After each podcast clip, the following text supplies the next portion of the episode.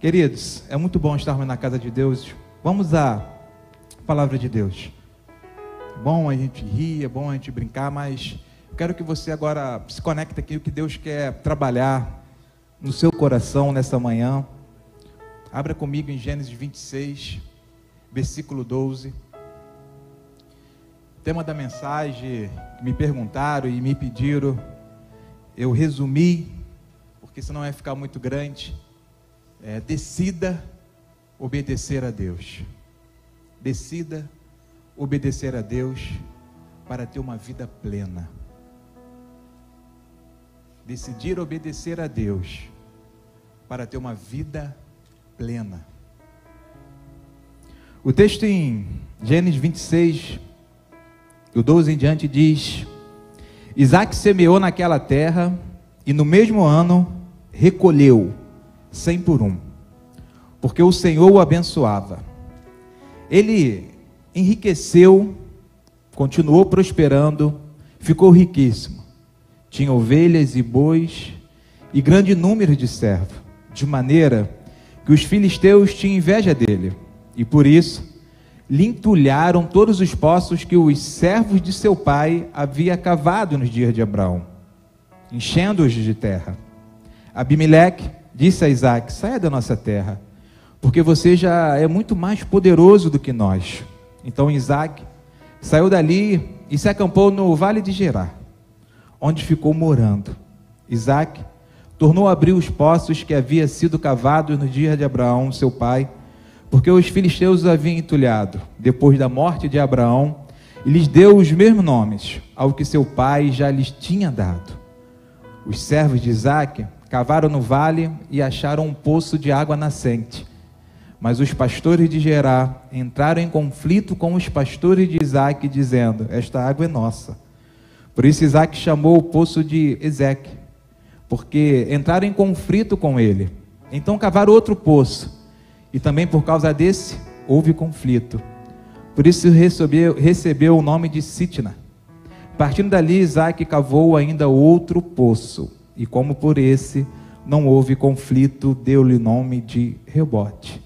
E ele disse: Porque agora o Senhor abriu espaço para nós e vamos prosperar nesta terra. Queridos, o tema é decida em obedecer a Deus, porque o contexto desse texto, para a gente entender o contexto desse texto, e para a gente entender aonde que a gente quer chegar, onde que Deus quer trabalhar conosco nessa manhã, é que a todo momento nós temos decisões para tomar. A todo momento existem situações e circunstâncias que nós temos que nos posicionar. E existem circunstâncias e existem situações que nós não esperamos existem coisas que acontecem que são inesperados. Existem decisões e posicionamentos que nós tomamos dentro de um planejamento, dentro de algo que a gente vinha se organizando e quando chega naquele determinado momento, a gente toma a decisão, a gente se posiciona, a gente escolhe o que tem que escolher. Mas na nossa vida, na nossa caminhada, seja na nossa caminhada cristã, seja na nossa caminhada de vida, o inesperado vem. Existem situações, existem momentos que vem que a gente não está esperando. E aí a gente precisa se posicionar. A gente precisa tomar um posicionamento, a gente precisa tomar uma decisão. Eu lembro que domingo passado eu acordei, me arrumei, já estava vindo para a igreja e às 8 horas da manhã o meu telefone toca e olha, está acontecendo essa situação, está acontecendo isso. E quando eu dormi, eu não tinha programado para que isso acontecesse. E eu tive que ir para um outro local e não aqui para a igreja. Eu fui direcionado para um outro local, mas quando eu dormi, eu já tinha planejado, vou acordar, vou me arrumar, vou para a igreja, vou dar aula para os jovens. E não aconteceu aquilo que eu tinha programado, porque o inesperado vem. Existem situações que vêm sobre a nossa vida e que nós precisamos tomar posicionamento e que nós precisamos tomar uma decisão. O texto de Gênesis 26 vai começar dizendo que havia uma fome na terra. Havia uma fome. E o texto vai dizer que Isaac, ele sai da sua terra. E o Senhor diz: Olha, você vai para uma terra para onde que eu vou indicar, você não vai para o Egito. O texto mostra que Isaac está saindo da sua terra e Isaac está se posicionando, tomando uma decisão para o óbvio. Há uma seca, há uma fome. Ele analisa o que está acontecendo e ele fala: Cara, onde que, onde que tem fartura? Onde que tem comida? Egito. Ele vai no óbvio. Ele faz aquela análise, ele vai no óbvio. E nós temos esse raio-x de muitas situações que aparecem na nossa vida, muitas situações que aparecem no nosso, no nosso caminho, e a primeira coisa que a gente faz é pensar no óbvio, vamos no óbvio, vamos no natural. E foi o que o Isaac estava fazendo. O texto diz que Deus falou: não, não vai para o Egito, você vai para onde eu te indicar. E aí, quando eu olho para esse contexto, a gente precisa entender, queridos, que a gente precisa ter uma vida direcionada por Deus. Se o nosso Deus sabe de todas as coisas, se Deus é que sabe o que é melhor para você, por que tomar decisões? Por que se posicionar e escolher sempre da forma que você quer, sempre da forma do óbvio, sempre da forma daquilo que é natural escolher. Quando a gente às vezes analisa um pouco das nossas decisões e a gente olha um pouco para trás, alguém no status colocou isso essa semana, esses dias. Se eu pudesse voltar, se eu pudesse retornar, eu faria muita coisa diferente. Porque o ser humano, ele tem disso. Alguns são mais impulsivos. Alguns não querem receber o direcionamento de Deus. Alguns querem decidir por si próprio. Ou se não, decidir por aquilo que é o natural, aquilo que é o óbvio. O óbvio era ir para o Egito. O Egito havia fartura. Se há fome na terra, vão para onde que tem comida. Mas Deus indica o caminho de Isaac para onde que não tinha comida. A terra até era boa, mas naquele momento a terra estava passando por um processo onde que não tinha água. Havia fome. E Deus leva Isaac para uma terra estrangeira, que é a terra de Gerar. Isaac agora vai passar os seus dias numa terra como um estranho, com um povo estranho, estrangeiro, dentro de uma terra. E o texto vai dizer que Deus abençoava Isaac naquela terra. O texto vai dizer que Isaac estava sobre uma unção e sobre uma promessa que Deus tinha para Abraão, seu pai. Só que as promessas de Deus, querido, nós temos que entender o seguinte: elas se cumprem com obediência. As promessas de Deus na nossa vida, elas se cumprem com obediência. Não era promessa de Deus para Moisés entrar na terra prometida? Moisés entrou? Por que não? Nós temos que parar de pegar aquele texto e dizer, não, mas Deus é filho, não é filho do homem para que minta, nem filho do homem para que se arrependa. Se ele prometeu para mim, vai, vai entregar. Se eu tiver todo errado, se a minha vida é só vida de pecado, não, é promessa. Nós precisamos entender que o pecado, querido, ele faz do que as promessas de Deus não se cumpram. Porque Deus não é filho do homem para que minta e nem filho para que se arrependa. Da mesma forma que ele diz que ele odeia o pecado. Se ele odeia o pecado, a gente não pode amar o pecado. A gente não pode viver de forma daquilo que Deus odeia. E Isaac está numa terra, querido, onde que agora nós vamos entrar no partido do momento do qual nós começamos a ler, que é o versículo 12. Que o texto diz que ele semeou cem por um. Isaac está numa terra que não tinha fertilidade, Ele planta uma semente. E quando ele vai recolher, ele recolhe 100. E a gente precisa entender o ensinamento de Deus. Diante desse posicionamento, a gente precisa entender que quando nós decidimos obedecer a Deus, decidirmos obedecer, Ele está indicando, como Ele indicou para Isaac, não importa o local, querido, não importa se o local está com fome, não importa se o local não tem comida, não importa se o local tem água, se você está no local a qual é a vontade de Deus, você vai prosperar, você vai ser abençoado. E é isso que está acontecendo com Isaac. Ele está sendo abençoado, ele está sendo próspero, porque ele está no lugar onde que é a vontade de Deus. Nós precisamos ter esse entendimento. Nós precisamos ter isso em mente. Nós temos que decidir por lugares, não que seja o óbvio, não que seja lugares de muita fartura, lugares de oh, oh, oh não.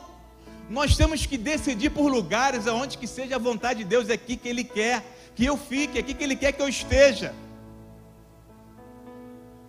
E quando nós estamos em obediência, e quando nós obedecemos a Deus, e como nós obedecemos a palavra de Deus, querido, não tem como não ter uma vida plena. Porque tudo que o diabo sempre fez desde Adão, filho, sempre foi distorcer a palavra.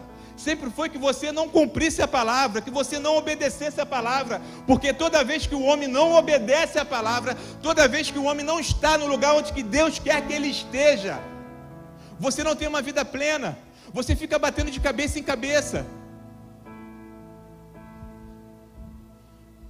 Nós precisamos ter esse entendimento.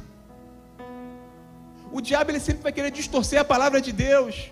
O diabo sempre vai querer distorcer aquilo que Deus está pedindo para tu fazer, para onde você ir. Ele sempre vai distorcer, foi isso que ele fez com Adão. Ele distorce.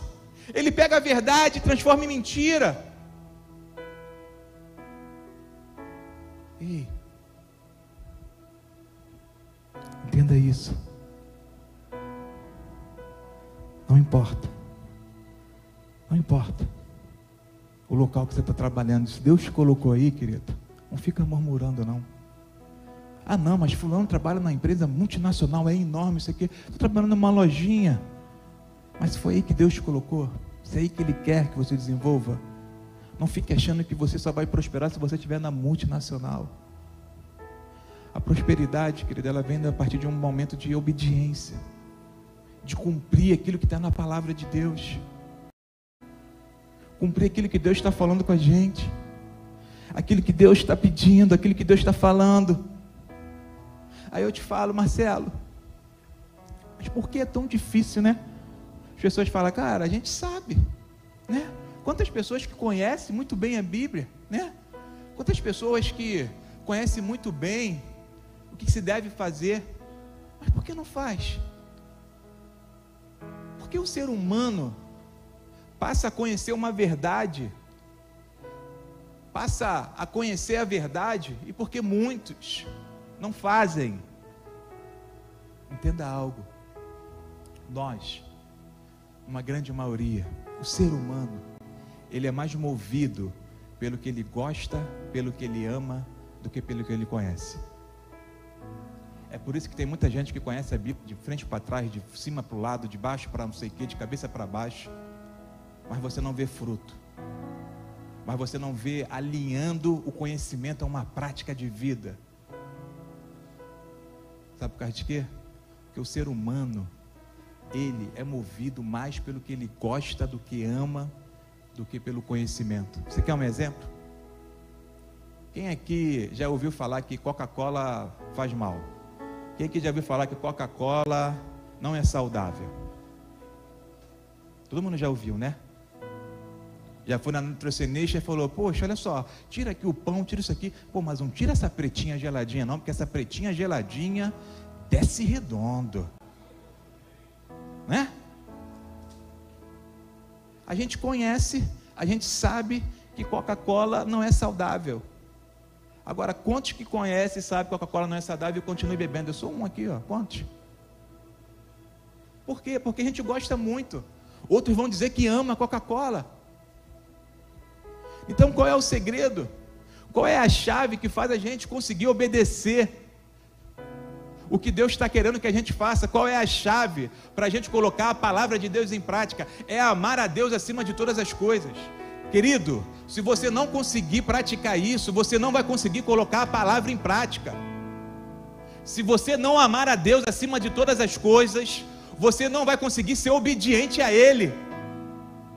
Entenda que só o conhecimento não é suficiente. Precisa ter o amor a Deus. Entenda que em João 21, quando Jesus se encontra com Pedro, ele não chega para Pedro e fala: Pedro, tu andou comigo, tu foi nas visitas que eu fiz, tu entrou nas casas comigo, tu foi na praça, nos evangelismos que eu fiz, tu viu eu curar, tu viu como que eu faço, tu viu como que eu falo, tu viu como que eu. Tu viu tudo, tu tem um conhecimento. Pegou? Pegou? Entrou? Vai lá agora. Vai lá e coloca em prática. Vai lá. Vai lá pastorear. Foi isso? Não.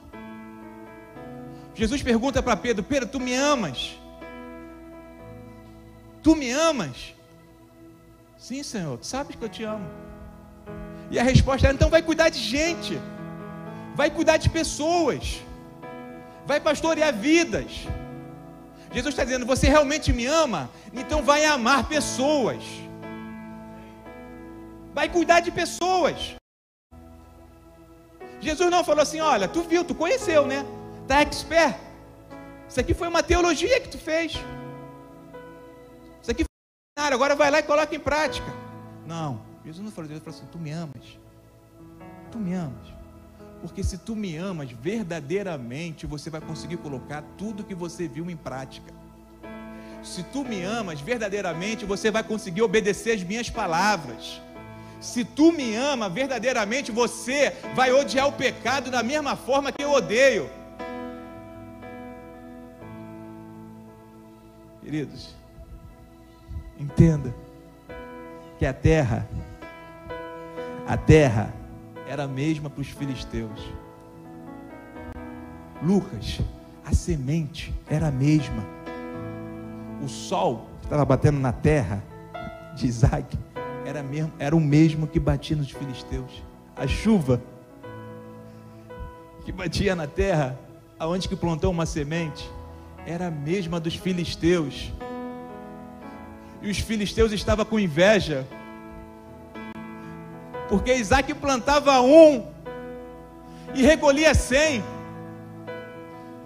Isaac plantava um e recolhia cem, porque ele estava debaixo de uma obediência, ele estava debaixo de uma palavra, ele estava debaixo de uma indicação que Deus deu.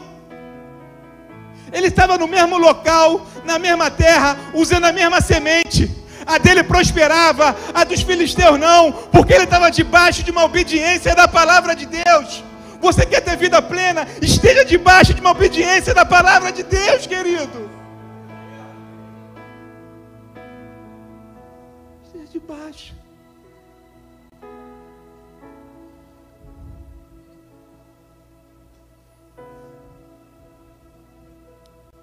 Gerou inveja. Porque quando você cumpre o propósito, quando você obedece que Deus mandou fazer, os que não entendem, né, como a gente aprendeu hoje na aula, os carnais, eles não conseguem discernir as coisas de Deus. Ficaram com inveja. Expulsaram Isaac, não, sai da nossa terra. Tu está poderoso, tu está riquíssimo. Sai daqui. A gente está fazendo a mesma coisa, a gente está plantando e, um, e você, pô, sai daqui, mete o pé. Daqui a pouco, daqui a pouco vocês vão tomar a gente aqui. Mete o pé, vaza. O texto diz que Isaac vai para o vale de Gerar. E o texto também diz antes que, após Abraão morrer, os filisteus, ele, eles tampam, eles entulham os poços que os servos de Abraão tinham, tinham cavado. E aí, para a gente caminhar para o final, Isaac ele vai para o Vale de Gerar e ali ele cava o primeiro poço, né? Versículo 18. Ele cava o primeiro poço.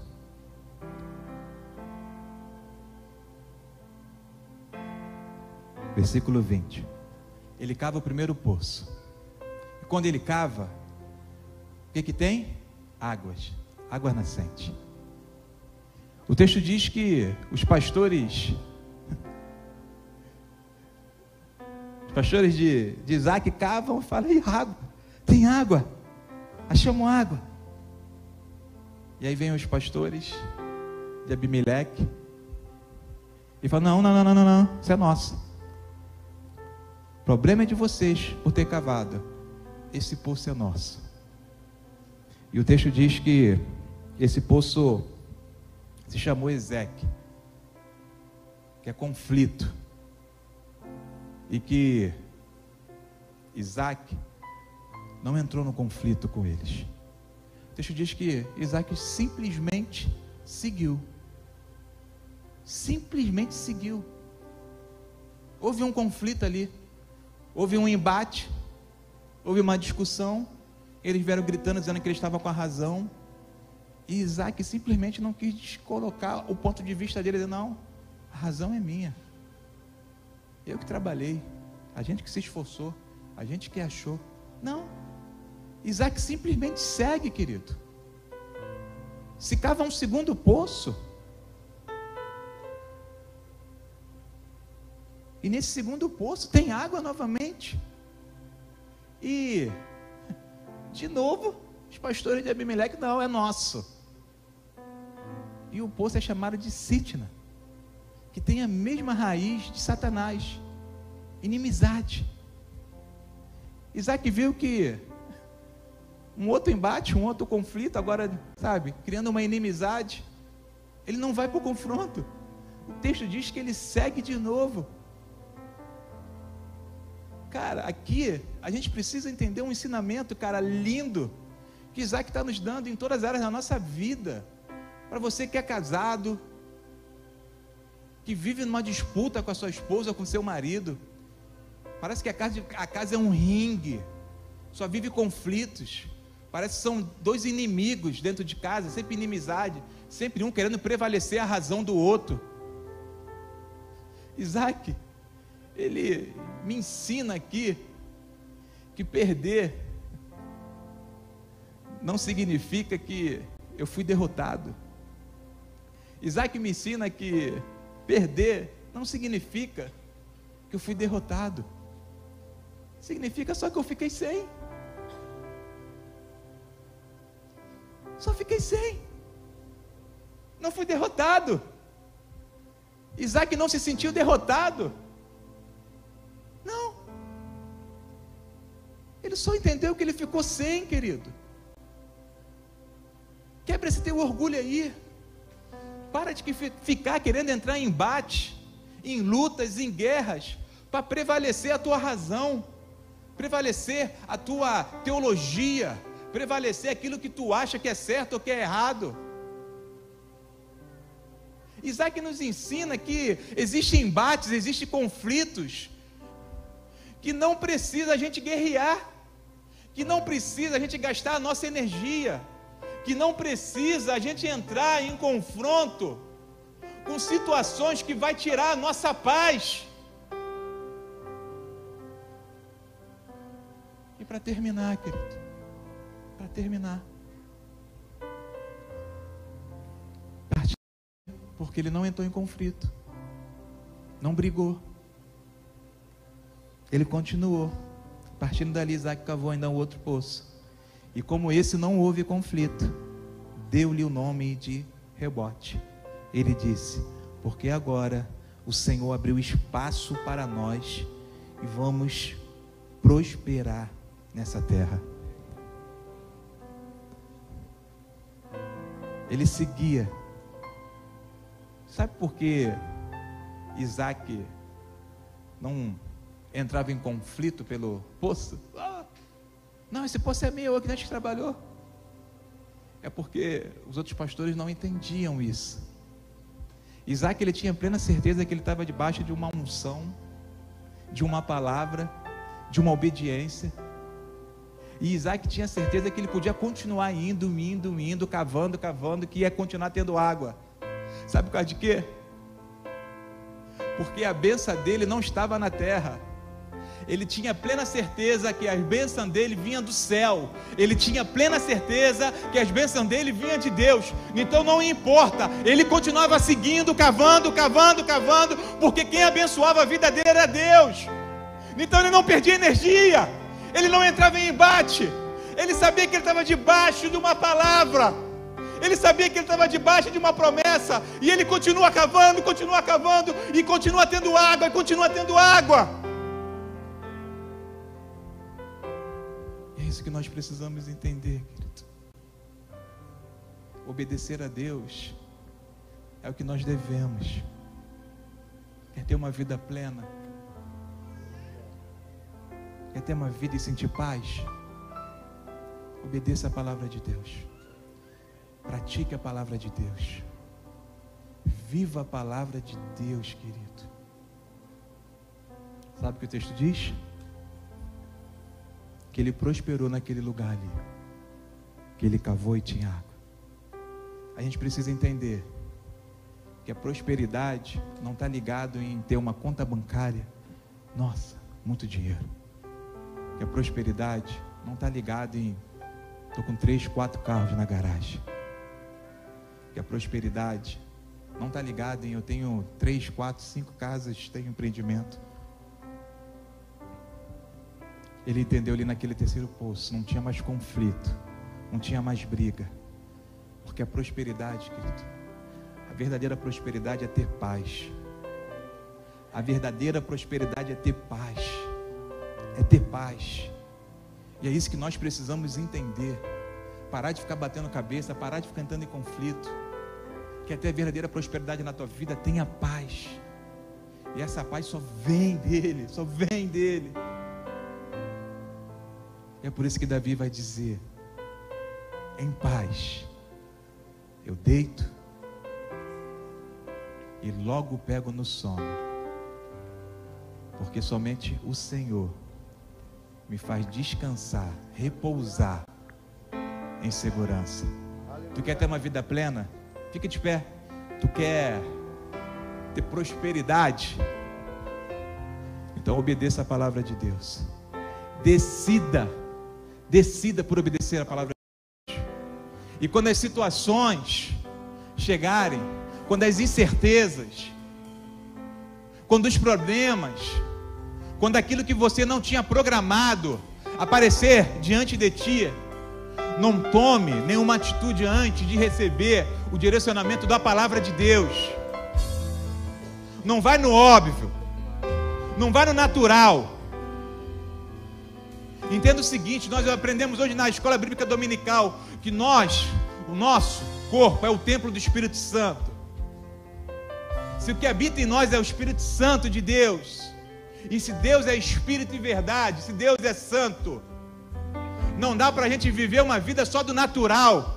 Se o que habita na gente é o Espírito Santo de Deus, se é dele que vem o sobrenatural, é dele que nós temos que tomar as nossas decisões. É sempre com direcionamento dele. O que nós precisamos fazer, querido, é o ordinário. O que a igreja de Cristo tem que fazer é o ordinário. É aquilo que está na nossa mão. É a semente. Então pega a semente e planta. O que Deus vai fazer na sua vida, quando você obedece à palavra de Deus, é o extraordinário. Você plantou um e você vai colher cem. Louve, adora a Deus. Adora o Senhor.